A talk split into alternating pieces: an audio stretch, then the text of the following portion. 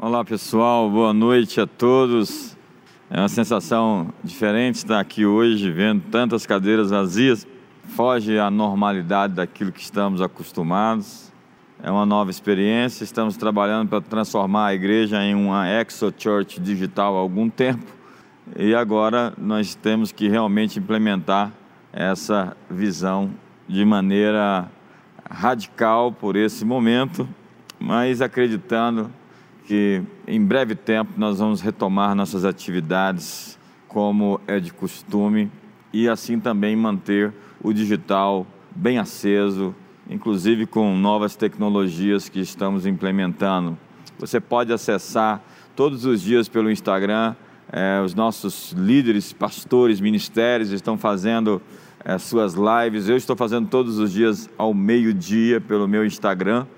E hoje eu tenho uma palavra a fim de dar a você uma direção nesse meio do turbilhão. Na 1 capítulo 1, verso 3 diz que Deus faz o seu caminho na tempestade. Deus faz o seu caminho no turbilhão. Ele é o Senhor das variáveis. Toda essa confusão que não foi provocada por ele, ele vai fazendo o aproveitamento, o ajuste, a sintonia fina, a fim de que isso venha a se tornar aquilo que ele, na verdade, deseja na história. Toda a confusão das bestas, dos anticristos, dos falsos profetas, das guerras, dos rumores de guerras, das fomes, das pestes, são, na verdade, ações, reações da terra aos desmandos do homem e às confusões dos imperadores, dos déspotas, dos tiranos. Há uma frase de Shakespeare que diz: ter a força de um gigante é muito bom. Contudo, exercer essa força é tirania. Entenda que o Criador dos céus e da terra, o Todo-Poderoso, como o seu nome já aponta, pode fazer tudo, ele é todo-poderoso. Entretanto, contudo, ele opera nas contingências, ele tem um plano de contingência na contingência. Ele está sempre modificando, alinhando, trazendo, através das variáveis, soluções na história. E como ele tem essa presciência, ele se antecipa aos fatos, ele está nesse jogo cósmico de xadrez, muito à frente das jogadas de todos os reis e juízes da terra, dos principados e potestades, desses seres invisíveis que tentam nos perturbar. Deus tem um comando, ele tem uma ação, uma saída, um escape, um salvamento, um livramento para cada um de nós, e já está no plano dele, já tem uma porta porta de saída dessa situação que estamos vivendo hoje e em breve nós vamos encontrá-la. Espero que bem breve. E eu estou declarando isso nesses próximos dias e estou crendo em um livramento para a nossa nação, para o mundo, porque aponta-se para uma recessão global, problemas econômicos sérios e muitas vidas sendo perdidas. Mas eu realmente acredito que existe uma ação de Deus para conter, um plano de contenção né, de prejuízos e de danos, a fim de levar a humanidade para um estágio superior depois de toda essa tormenta. Deus faz o seu caminho na tempestade, Deus faz o seu caminho no turbilhão, Deus faz o seu caminho na tormenta, e Ele pega todas as variáveis e corrige a história e leva ela ao seu ponto ômega, ao seu ponto final. O cordeiro é digno de abrir o livro, desatar os seus selos e levar a história ao seu ponto clímax, ao seu ponto mais alto. Eu realmente acredito num grande final. Depois dessa tempestade virá uma bonança para toda a humanidade. Nós, da geração X, não vimos, nem da geração Y, tamanha intempere no mundo. Não vimos uma crise desse patamar não tem precedentes para nós isso. Quem viveu a Segunda Guerra Mundial sabe o que é uma guerra. Mas hoje eu quero lhe dizer, a minha mensagem é: estamos em guerra. Mas a nossa guerra, ela se trata de uma guerra de altares, de uma guerra de coroas, de uma guerra entre reinos, a luz e as trevas, a escuridão e a verdade. A luz veio ao mundo e as trevas não prevaleceram contra ela. Mas existem forças antagônicas que se opõem à revolução, que se opõem àquilo que já foi, na verdade, consumado naquele Calvário, naquele Monte Gólgota há dois mil anos atrás. Na linguagem do direito, é aquilo que eles chamam de espernianos. Aquele que perdeu a ação, que perdeu a causa, tem o direito de espernear.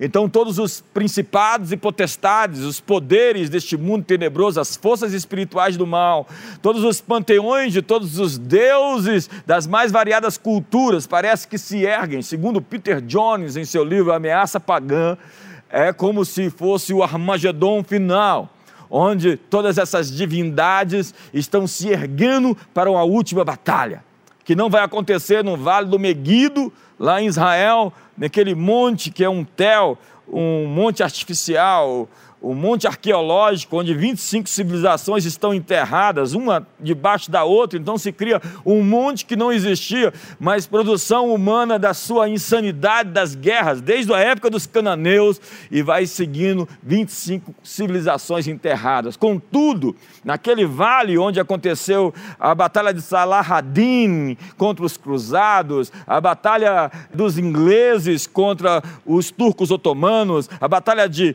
Gideão a batalha de Baraque, Débora, tantas guerras foram feitas ali, naquele grande extenso vale no meio de Israel. Não se trata simplesmente de uma guerra dentro de um ambiente físico e local, mas uma guerra mundial, senão uma guerra cultural que está acontecendo em tempo real.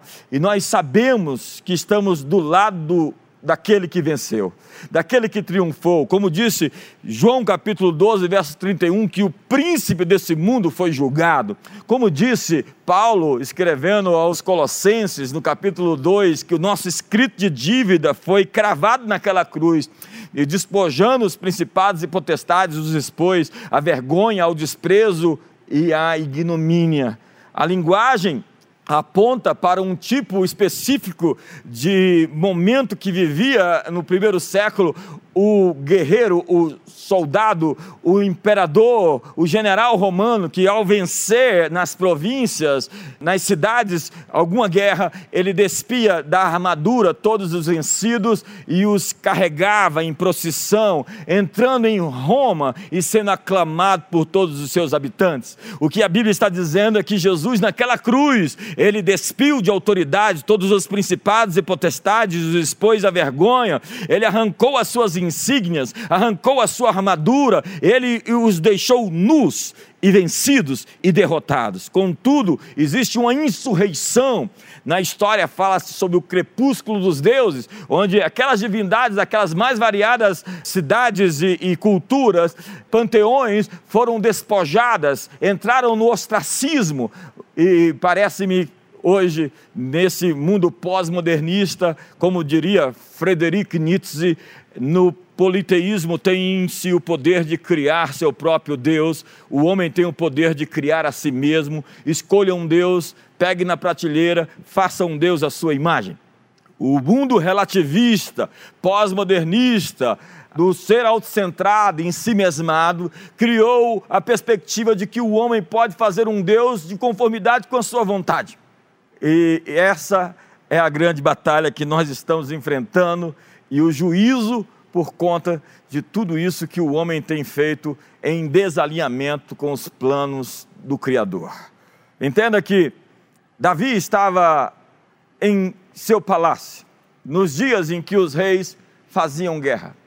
E Joabe, diz a Bíblia, no capítulo 20 de 1 a Crônicas, conquistou Rabá e destronou o reino de Amon.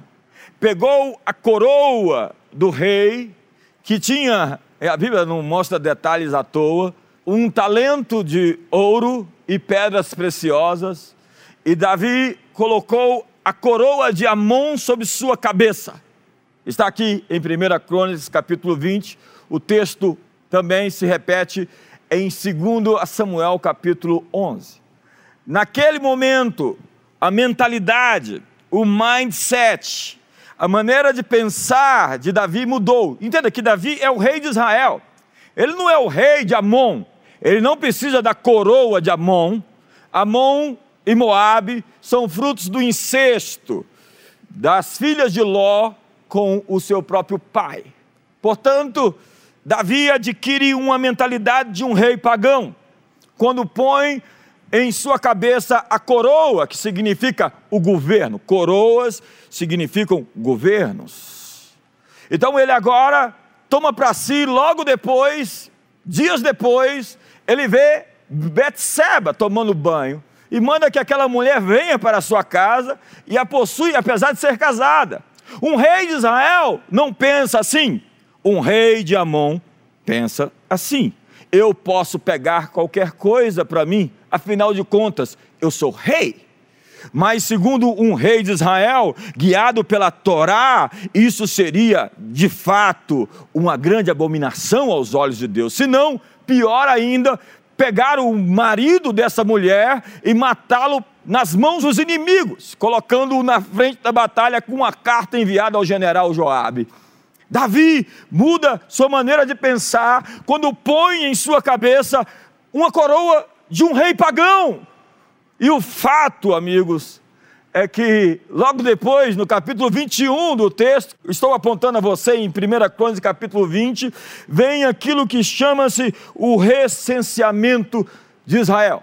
Davi vai medir sua força, Davi vai medir sua grandeza, Davi vai medir os seus números, e a Bíblia diz que aquilo não foi agradável a Deus, e aquilo trouxe uma grande praga sobre Israel. Nós estamos vivendo um momento de peste, um momento de corona, coroa, vírus.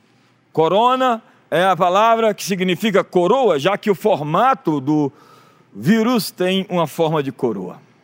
E há muitas pessoas hoje com essa coroa na cabeça. Há muitas pessoas com a identidade de cristãos pensando com a coroa de pagãos. Eu estou lendo agora Christopher Dawson, A Origem do Ocidente, e ele descreve o nascimento do Ocidente e mostra alguns deuses que ainda regem algumas culturas em determinados momentos da história. Um deles é Mamon. Você sabe, Jesus citou Mamon lá no capítulo 6 de Mateus. Mamon é o deus das riquezas. No governo, na coroa de Mamon, no altar de Mamon, a verdade pode ser comprada. A justiça pode ser comprada o veredito de um juiz pode ser comprada. A consciência de uma pessoa tem preço, então eu posso pagá-la. No governo de Mamon, tudo pode ser adquirido por um preço. O cínico diz que cada um tem o seu preço. No governo de Mamon, o dinheiro está acima de valores, de princípios da justiça e da verdade. Só que agora, chegou o caos, a peste, e todos os adoradores de Mamon vão ter que se acertar, porque eles não têm mais chão debaixo dos seus pés, a bolsa de valores despencou, milhares de pessoas reduziram seu dinheiro, derreteram suas economias. Mamon tem prazo de validade.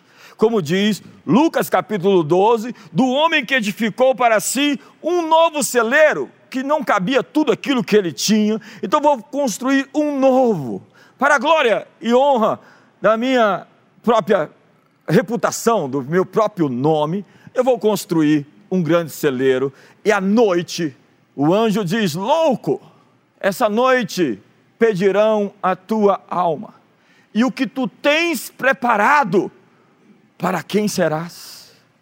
O governo de Mamon tem prazo de validade. Outro desses deuses citados na Bíblia, que faz referência a Christopher Dawson, é Moloch. Moloch é o governo da morte. Ele está presente nesses estados comunistas e seus mais variados tons de vermelho. É o Holodomor, é gulags, é genocídio, é a indústria do aborto, eugenia, engenharia social, Entenda que essa entidade exigia sacrifícios de crianças, nada diferente do que está sendo feito nesses estados comunistas, onde a vida não tem dignidade, não tem valor. Como Stalin cercou a Ucrânia. E num ano só a conta vai de 6 a 10 milhões de pessoas mortas de fome. Sem falar nos seus campos de concentração, sem falar também de Hitler e de Birkenau, de Treblinka, de Auschwitz. Moloch é o governo da morte. Mas hoje eu quero lhe apontar uma outra entidade, uma outra figura, que não está presente nos relatos bíblicos, mas está presente bastante naquilo que o pessoal fala sobre a mitologia e também a demonologia. Eu não gosto muito disso, as pessoas exageram, elas mistificam. Tem gente que sabe até o número de demônios que existe numa, num bairro. Eu duvido que isso seja verdade.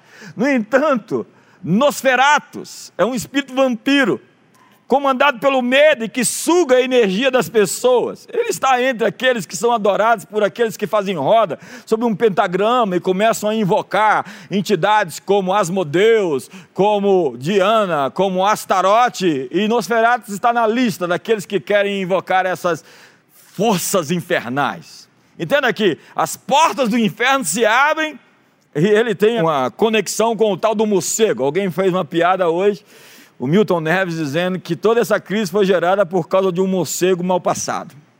Um morcego mal passado. Hábitos alimentares é, exóticos, que, segundo a Bíblia, o princípio mosaico, o princípio de Moisés, na verdade, do Pentateuco, da Torá, uma proibição objetiva sobre alimentos que poderiam fazer muito mal ao homem e muito mal àqueles que tiverem contato com esses que também assim comem esse tipo de comida. Então, mas indo ao meu ponto, Nosferatu é um espírito de medo, é o um espírito vampiro. Vampirismo está muito em moda hoje, depois que a Stephanie Meyer escreveu o seu Crepúsculo e a relação é, de iniquidade de uma menina, de uma moça com um vampiro, e você conhece a história do lobisomem que entra também dentro de todo esse cenário, virou filme e vendeu mais de 100 milhões de cópias. Eu não sei onde é que eu estou nesse mundo que eu ainda não vendi um milhão de cópias, ou não sei por que, que você não comprou os meus livros ainda para eu chegar nesse ponto. Eu fico realmente com muita raiva, assim, um zelo espiritual quando eu vejo aquele tanto de lixo sendo vendido nessas livrarias e nós ainda não conseguimos ocupar esse mercado, mas nós estamos ainda num ponto de virada. Mas o meu ponto é: Nosferatu é um espírito de medo, e ele tem atormentado as pessoas, tirando a energia delas. Eu acredito que os seus pensamentos produzem reações objetivas no seu sistema imunológico. Isso é provado cientificamente. Aquilo que você acredita modifica a sua química interior libera dopamina ou te intoxica com uma série de outros elementos. Isso enfraquece você. E por isso que a Bíblia diz que a fé é um escudo, levantando o escudo da fé, contra o qual podereis apagar todos os dardos inflamados do maligno. A fé então te protege dessas setas inflamadas. Tem gente que vive setado. Se eu pudesse fazer uma radiografia de alguns, ele tinha um bocado de frecha nas costas. Não é que você não possa ser afetado, às vezes, por um pensamento, por um momento, às vezes surgem os dardos, mas você precisa pará-los com o quê? Com a sua fé. Essa é a nossa vitória que vence o mundo, a nossa fé.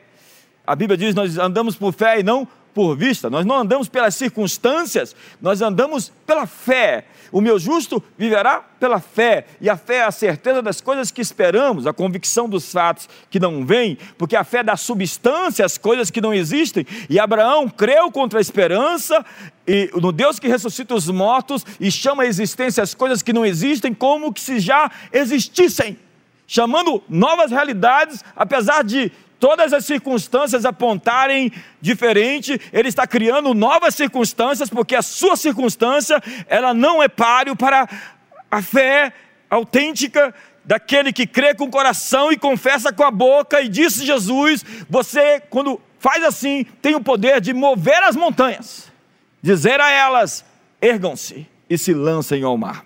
Mas o meu ponto é o seguinte: eu falei aqui de três coroas, de três governos de três entidades.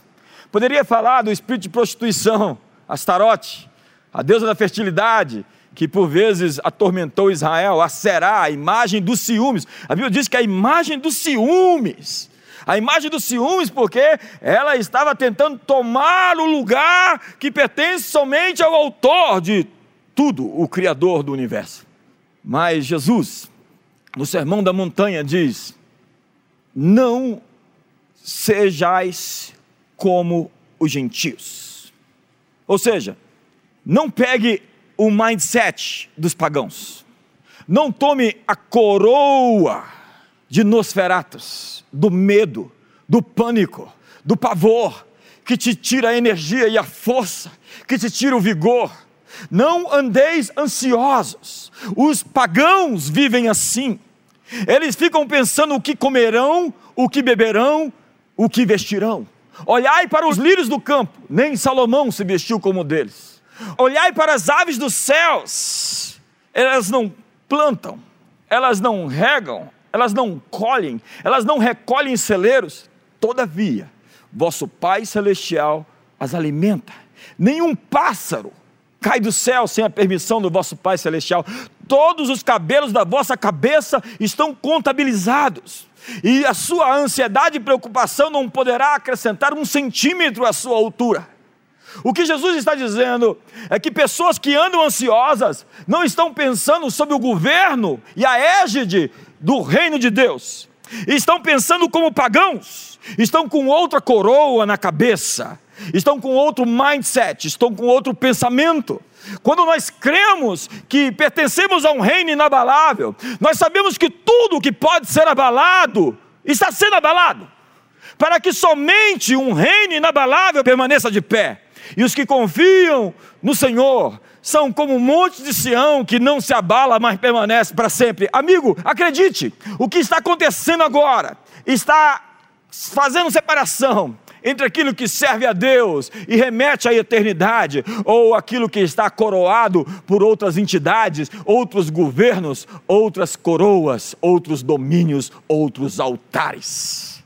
Aqueles que confiam em Mamon estão sem chão, mas aqueles que confiam no Senhor renovarão as suas forças, subirão com asas como águias, correrão e não se cansarão, caminharão e não se afadigarão. Eu ouvi o Flávio Augusto dizer outro dia: eu só aprendi a voar quando eu perdi o meu chão. E essa é a nossa natureza como filhos de Deus, assentados nos lugares celestiais.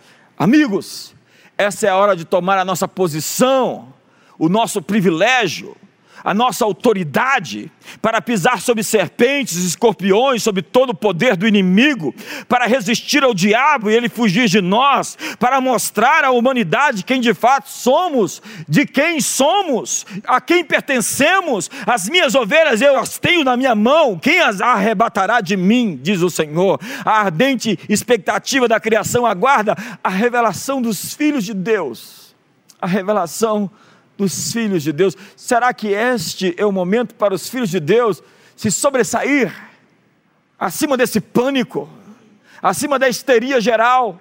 Não estou dizendo para você ser irresponsável, não estou dizendo para você não ter os hábitos de isolamento que estão sendo pedidos, mas estou dizendo para você para se isolar de algumas frequências.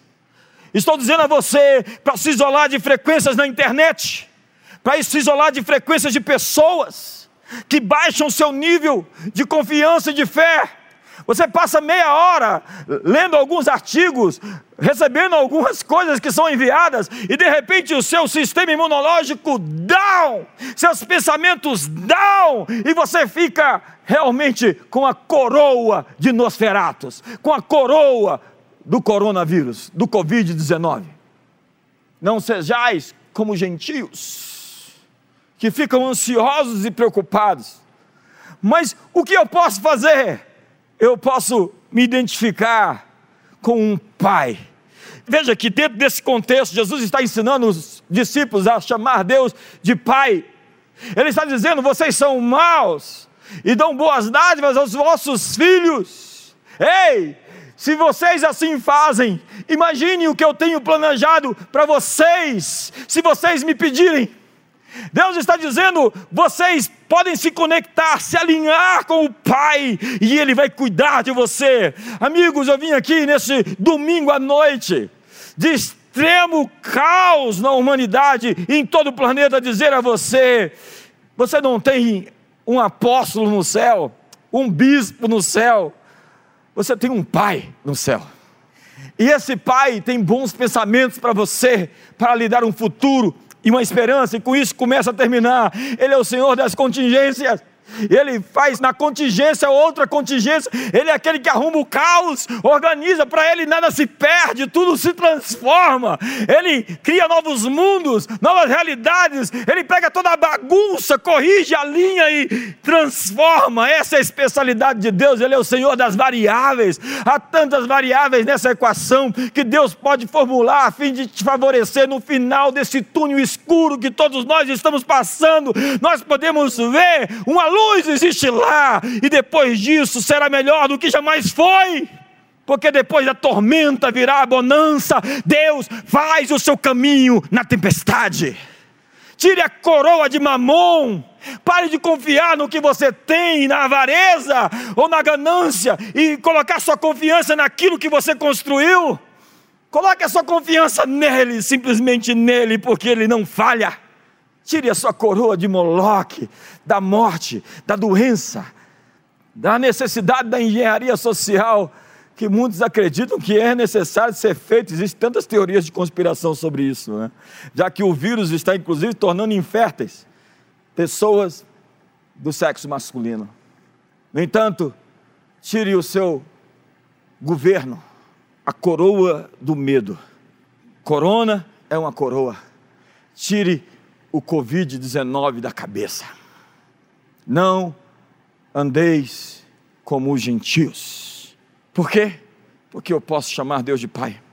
Porque eu posso confiar que Ele vai me cuidar melhor do que os pássaros, melhor do que o lírio do campo. Se Deus veste assim a erva do campo, para amanhã ser lançada no fogo, quanto mais a vós, homens, de pequena fé. Se Deus assim alimenta os pássaros, ora, vós valeis muito mais do que os pássaros, e nenhum pássaro cai do céu sem a permissão do vosso Pai Celestial. Amigos, Deus vai cuidar de você, Deus vai cuidar da sua família.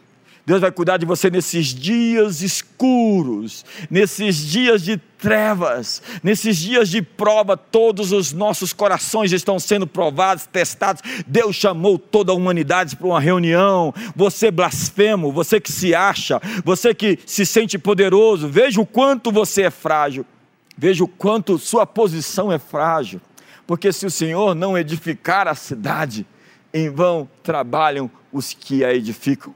Se o Senhor não vigiar a cidade, em vão vigia a sentinela. Inútil é vocês comerem o pão que trabalhosamente conquistaram, mas aos seus amados Ele dá enquanto dormem, existe uma dose, uma dose de favor chegando na tua casa, uma dose de favor chegando no Brasil, uma dose de favor chegando nesse mundo. Depois dessa tempestade, virá uma onda de favor sobre toda a humanidade, virá um tempo de graça, um tempo de colheita, um tempo de restauração, porque os céus o retêm até o tempo em que todas as coisas serão restauradas, mas para que as coisas sejam restauradas, primeiro os altares altares do mal, instituídos sobre o engano de Mamon, sobre o engano de Moloque e de todas essas outras entidades e potestades têm que ser derrubados. Deus está julgando o trono dos ímpios, para que o seu trono seja erguido, levantado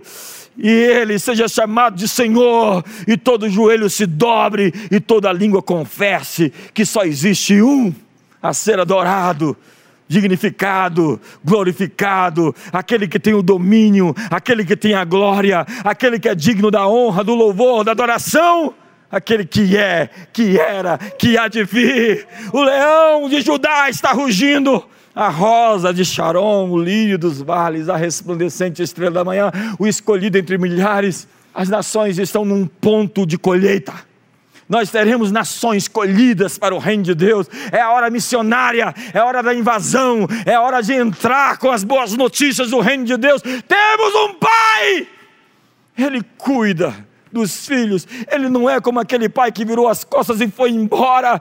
Não é um deísmo que Deus fez tudo e ficou longe observando, ou nem aí, sem saber o que acontece com seus filhos. Deus cuida nos detalhes de cada um de nós. E cada coisa está nos fazendo ter músculos, nos preparando para o nosso destino mais alto. Eu vim aqui lhe dizer: há uma esperança para o seu futuro ainda que a árvore cortada, ao cheiro das águas. Sinta esse cheiro. Está chegando as águas. As águas do Senhor estão chegando. Ao cheiro das águas brotará como planta nova se renovará, há uma renovação, há até uma ressurreição, se for preciso. Sua empresa não vai quebrar, Deus vai levantar você, vai erguer você. Você tem sementes plantadas, elas estão falando. Deus não é injusto para se esquecer de você. A propósito, se nós formos infiéis, Ele permanece fiel, porque não pode negar a si mesmo. Eu já venci o meu tempo aqui, tem horas. Mas eu quero dizer para você que nesse momento estou tão empolgado, porque eu não tenho a coroa de Mamon, eu não tenho a coroa de Moloque, eu não tenho a coroa do medo de Nosferatos, eu tenho uma coroa de príncipe que ele me deu para colocá-la como os 24 anciões aos pés de quem de fato merece a minha honra, o meu temor, o meu respeito, o meu louvor, a minha adoração, porque tudo aquilo que você teme, você adora. Você adora o que você teme. Tire o coronavírus. Tire a coroa do medo. Tire a coroa de Mamon. Tire a coroa de Moloque. Hoje, adore aquele que está no trono, que vive para sempre.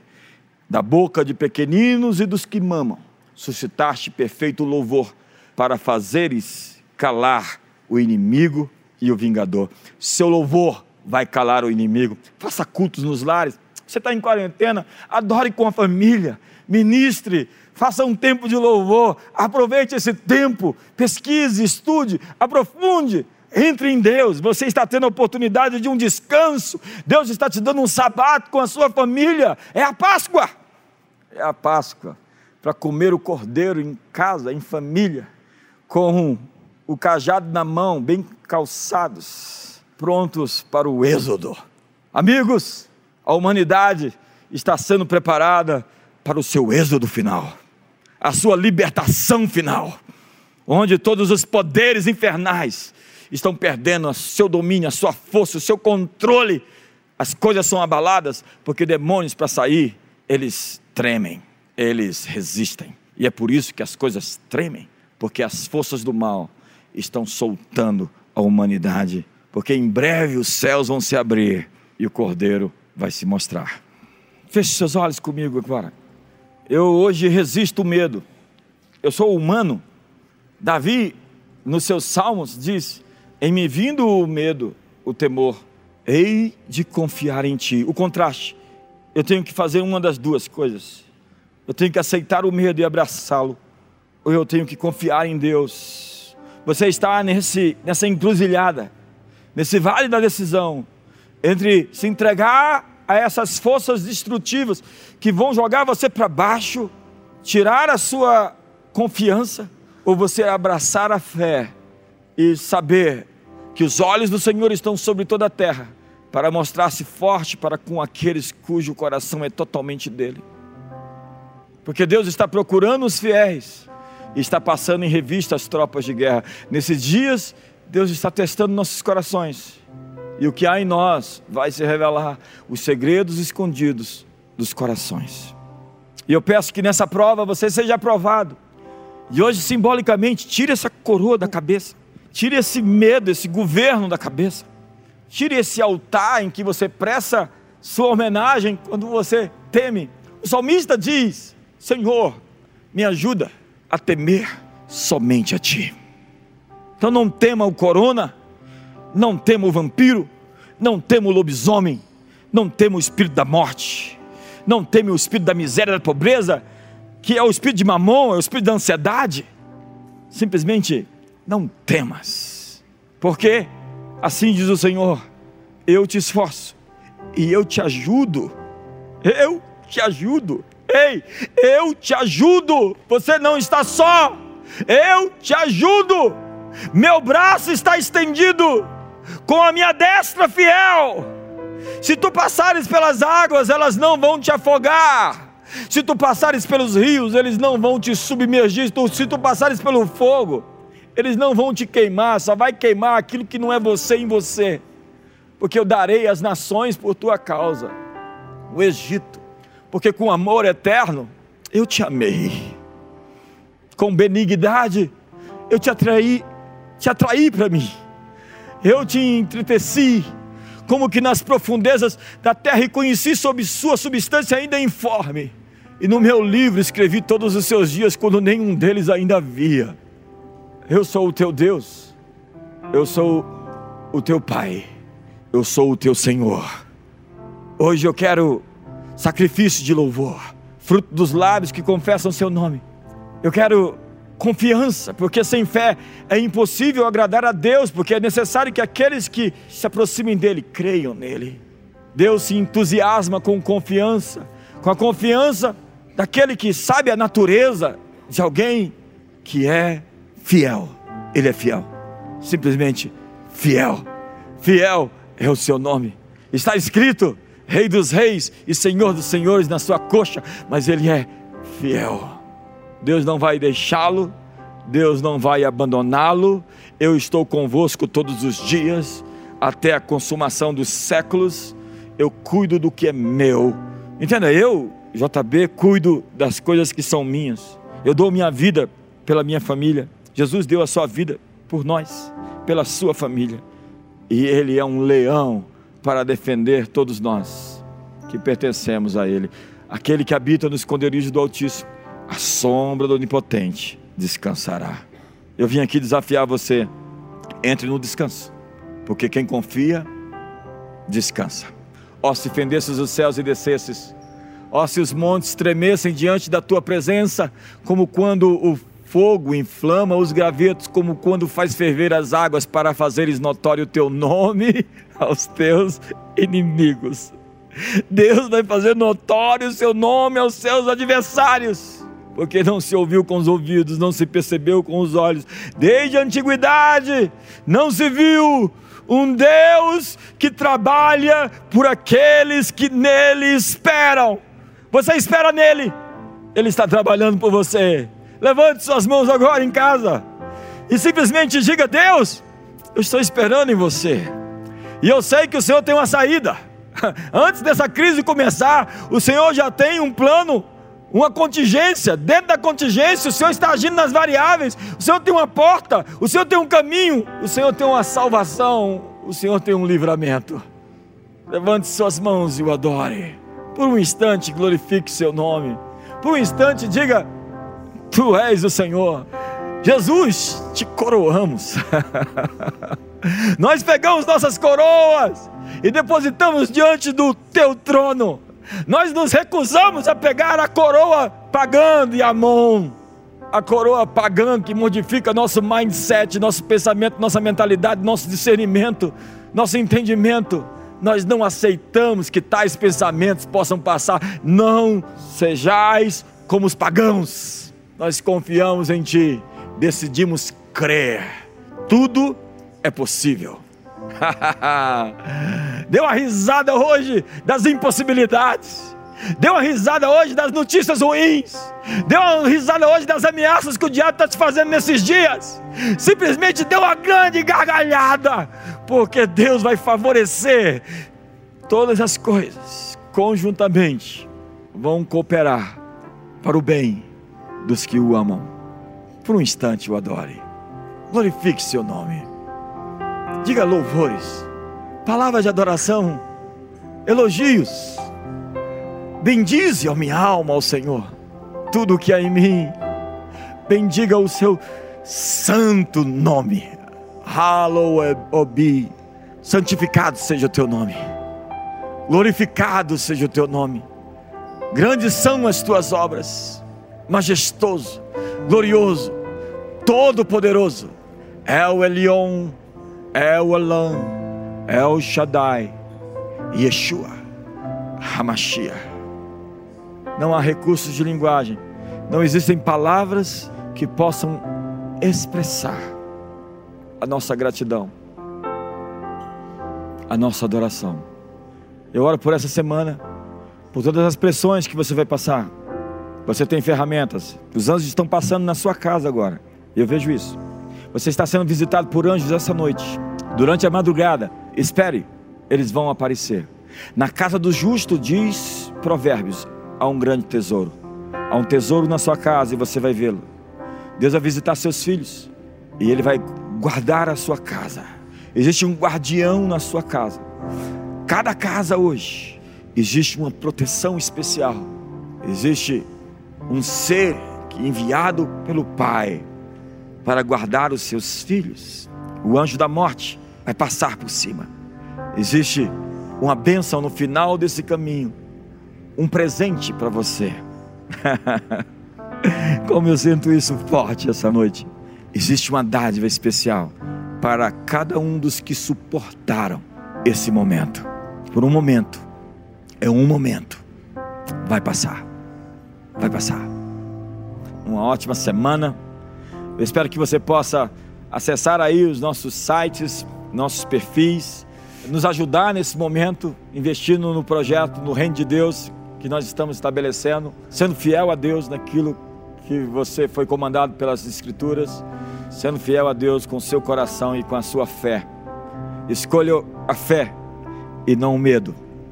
Escolha a fé e não o medo. Uma ótima semana a todos.